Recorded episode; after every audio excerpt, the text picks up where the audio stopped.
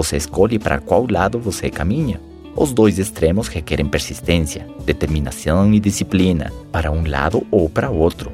Você precisa ser muito persistente fumando todos os dias, determinado em não esquecer de comprar a cartela de cigarros todos os meses, disciplinado em fumar um cigarro atrás do outro até conseguir fazer um efizema pulmonar 10 anos depois. Você teve sucesso, só que do lado errado. Para a mente não existe diferença entre comer uma maçã ou um hambúrguer, entre gastar dinheiro ou guardar dinheiro entre ficar deitado na cama ou sair fazer atividade física.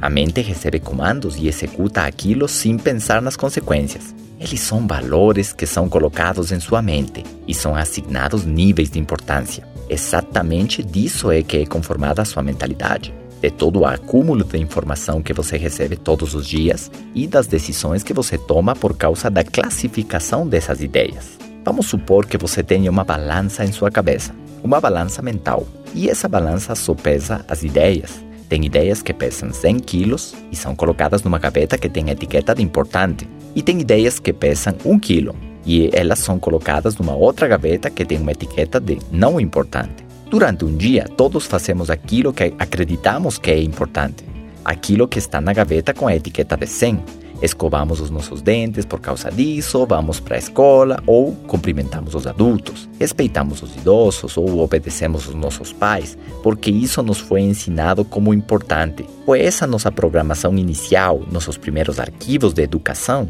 Depois você tem outras decisões que tomar se faz ou não atividade física, se cuida ou não da sua alimentação, se gasta ou guarda dinheiro, se escolhe entrar num emprego ou montar um negócio, se assiste televisão ou prefere ler um livro, etc, etc. Nesse momento, você está escolhendo escutar este áudio em lugar de escutar música. Por que disso?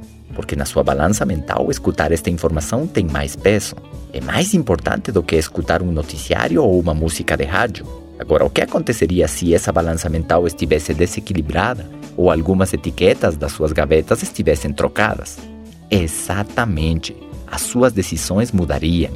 Tem pessoas que vivem assim. Para elas, fumar é importante e cuidar da sua saúde não é importante.